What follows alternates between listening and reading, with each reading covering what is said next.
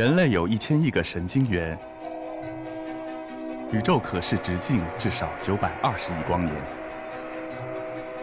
从无限小到无限大，在中科院 SELF 讲坛一起探索未知的世界。本节目由中科院 SELF 讲坛出品，喜马拉雅独家播出。大家好，我是吴光明，来自广州再生医学与健康广东省实验室。我的研究工作主要是研究早期胚胎发育的。大家知道，我们人体都是从胚胎发育而来的。我们体内所有的器官都是由这个看似十分简单的胚胎分化而来的。这个视频显示的就是一个早期胚胎发育的过程。我的主要工作就是研究这个分化的过程的第一步是怎么开始的，是由什么基因控制的。大家看到的这些胚胎，最后都可以发育成一只只小鼠。照片右侧显着的这一群小鼠，就是我今天要讲述的故事的主角。我们为抗疫准备的人源化小鼠。下面我想介绍一下这个人源化小鼠的故事。时间回到五个月前，今年一月份，新冠疫情突然爆发，这个新型病毒巨大的杀伤力和传染力给人类社会带来了重创。一月二十三号，当武汉封城的消息传来的时候。我们普系中心的陈家凯主任号召大家积极参与省科技厅的应急攻关项目，号召大家跟抗击疫情出出力。我是二零一九年八月回国的，刚刚回国不久就碰到了这么大的疫情，每天从实验室回到宿舍的路上，我都在想，国家危难之际，我能做些什么呢？面对新的病毒。研制出药物和疫苗是当务之急。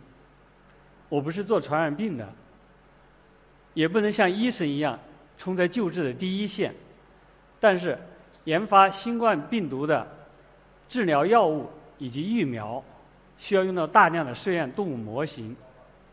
我和我们中心的杰凯主任说：“要不就让我们做动物模型吧，因为是春节假期。”很多人都已经回家了。我们团队的成员都是抓着谁就是谁，东拼西凑而来的。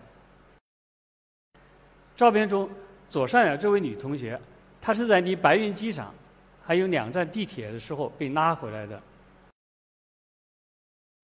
最后，我们从再生医学省实验室和广州市生物医药与健康研究院。一共召集了八个人，组建成了团队。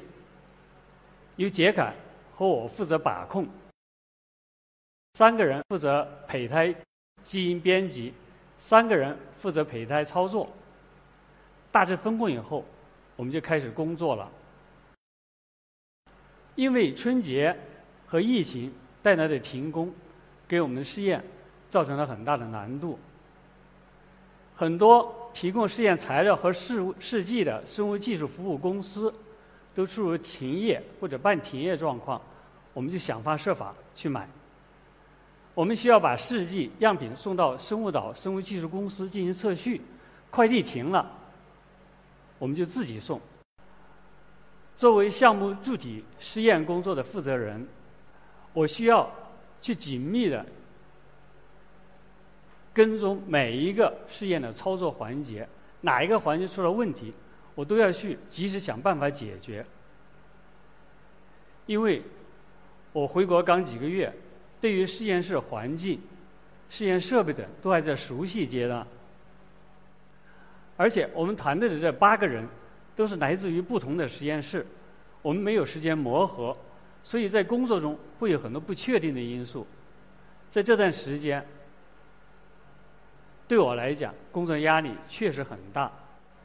我们制作这个动物模型的目的，就是为了在小鼠重现新冠病毒感染人类的致病过程，从而呢，我们可以研制、治疗这种病症的药物和疫苗。而要制作这个动物模型，首先我们必须要搞清楚病毒呢它是怎么感染人类的。大家看到的这些红色的球体就是新冠病毒，它表面钉子一样的就是刺突蛋白，下面这些黄色树杈状的小抓手是人细胞表面的 ACE2 酶。研究发现，和 SARS 病毒一样。新冠病毒也是通过它表面的刺突蛋白识别和结合 ACE2 酶，从而进入人体细胞造成感染的。这个 ACE2 酶呢，就像细胞表面的一把锁，而这个刺突蛋白呢，它就是打开这把锁的钥匙。如果这个动物细胞表面它有跟人类非常相似的 ACE2 的话，这个病毒。就可以识别并进入它的细胞，造成感染，就可以作为试验动物。猴子呢，它的基因包括这个 ACE2 和人类是高度相似的，所以猴子是可以作为动物模型的。但是呢，做猴子试验，对于场地、人员和这个操作的要求，还还有这个费用都非常高，而。面对这个大量开展的新冠疫情研究工作，做试验用的猴子的这个数量是远远达不到试验的要求的。而我们最常用的试验动物小鼠，它的个体之间遗传背景高度一致，体型小，容易操作，而且呢可以快速大量繁殖，所以呢是一个较为理想的动物模型。但是呢，小鼠细胞表面。这个 ACE2 酶与病毒刺突蛋白结合的这个关键部位，和人相比有很大的差异，因此呢，小鼠对于新冠病毒它不易感，不能用作动物模型。怎么办呢？我们要做的工作就是把小鼠的 ACE2 酶给它换成人的，让小鼠呢表达人的 ACE2 酶，这样的话。病毒呢就可以识别并进入小鼠细胞，小鼠呢就可以作为新冠病毒的一个动物模型了。现在呢还有很多其他的科学家也在尝试制作新冠病毒的动物模型。常用的有两种办法，一个呢是转基因的方式，就是把人的 ACE2 基因给注射到小鼠的受精卵，然后得到转基因小鼠。这个转基因小鼠的模型有一个问题，就是它的表达可能会有一些随机性。如果这个人的 ACE2 蛋白不能在小鼠的二型肺泡上皮细胞表达的话，而是在其他的肺部细胞表达，这样呢，它就不能准确的重复新冠病毒感染人体的这一个致病过程。所以，它作为一个动物模型有一些局限性。动物模型的第二种方式是人源化模型，就是把这个人的 ACE2 酶的这个基因准确的插入到小鼠的 ACE2 基因的位点，这样的话，做出的小鼠在这个特定的器官会准确高效的表达人的 ACE2 酶，就可以准确的再现新冠病毒感染人体的致病过程。这个小鼠呢，对于研究新冠病毒的致病机理、药物以及疫苗测试等，具有非常重要的作用。所谓人源化的意思，就是用人的基因来替换掉小鼠的某些特定基因，让它表达出某种人的特性。通常情况下，要制作人源化小鼠呢，是用胚胎干细胞结合正常的小鼠胚胎。制作嵌合体，在这个嵌合体体内呢，会有一些细胞呢，它是来自于胚胎干细胞，这些组织呢可能是皮肤、肌肉或其他组织，但是呢，只有形成了生殖细胞才算合格。通过交配以后，可以获得下一代的人源化小鼠，这样的话可以用来繁殖生产。人源化小鼠用于研究。这个从时间上来讲呢，采用这种传统的方法进行直立载体构建，来用作基因编辑的一个模板，这大概需要两个月时间。而编辑胚胎干细胞、制作人源化的胚胎干细胞这一个环节，大概也需要两个月时间。再到最后的嵌合体动物环节，这大概要四个月时间。所以呢，加在一起最快的话，大概需要八个月时间。这是在每一步过程都非常顺利的情况下，面对来势汹汹的疫情，时间就是生命。所以我们联合团队。提出了一个比较独特的方式，我们首先制造人源化的胚胎干细胞，然后呢，通过我们谱系中心特有的高效的四倍体补偿技术，从胚胎干细胞直接制造人源化小鼠，大大加快了整个过程。多快呢？我们实验室用了一个月时间，就走完了所有的试验环节。那什么是？四倍体补偿技术呢？首先，我们获得两细胞期胚胎，经过电极融合以后，我们会获得了四倍体胚胎。小鼠这个四倍体胚胎呢，有一个特性，因为它的染色体倍数不对，它不能形成胎儿，但是呢，它可以有效的形成胎盘。而胚胎干细胞呢，正好。它可以形成所有的组织器官。这样，我们把这个胚胎干细胞和四倍体胚胎聚在一起之后呢，就有了胎盘，有了胎儿，它们可以形成一个完整的胚胎。移植到小鼠体内以后，它就可以完成一个整个的发育过程，获得小鼠。而这个小鼠呢，完全是来自于胚胎干细胞。因为我们的胚胎干细胞已经人源化了，所以我们得到的所有的小鼠都是人源化小鼠。通过这个办法，我们可以快速大量的生产人源化小鼠。因为试验过程当中有很多不确定的因素，在我们等待小鼠出生的那一段时间里呢，大家都非常期待，也非常紧张。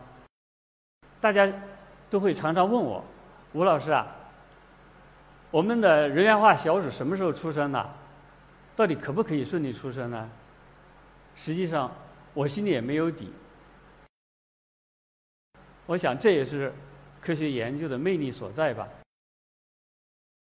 值得庆幸的是，经过三十五天，我们的十七只人源化小鼠顺利出生了，并且通过了基因型鉴定。和基因表达鉴定。现在呢，我们已经陆续生产了五百多只小鼠，送往国家有关的 P 三实验室和相关公司进行病毒研究以及疫苗测试了，为抗击疫情节省了大量的时间。我们的人源化小鼠的工作还在继续的优化和改进。大家知道。新冠病毒感染会出现两种极端的状况，一部分病人呢，他会表现为轻症，甚至无症状感染；而大约百分之二十的病人，他会表现为重症。这其中呢，大部分是老人，或者患有糖尿病、高血压、心脏病等慢性疾病的患者，有一部分。死于新冠肺炎的患者，年纪相对较轻，而且没有慢性疾病。目前，我们对于新冠病毒的了解还不能解释造成这些差异的原因，所以呢，对于不同慢性疾病患者、不同临床症状表型的患者进行差异分析，包括对基因差异与重症的关系。进行分析是非常有必要的，能帮助我们对症下药。而这个基因差异与重症的关系，必须经过动物模型的验证和研究。我们的第一批人化小鼠呢，是由黑色背景的小鼠制作的。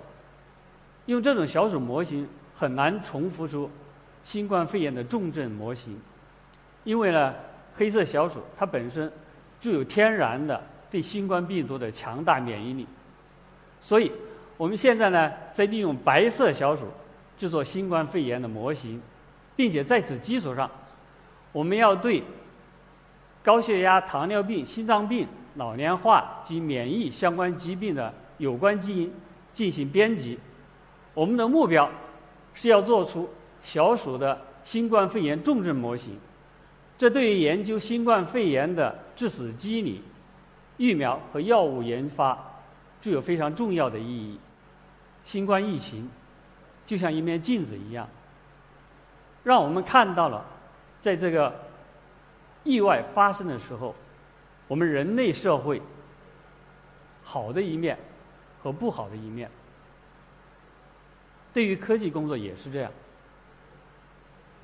我们国家现在离世界上最新、最先进的生物科技相差其实并不远，国外能做的，我们现在基本都能做，有的地方我们可以做得更好。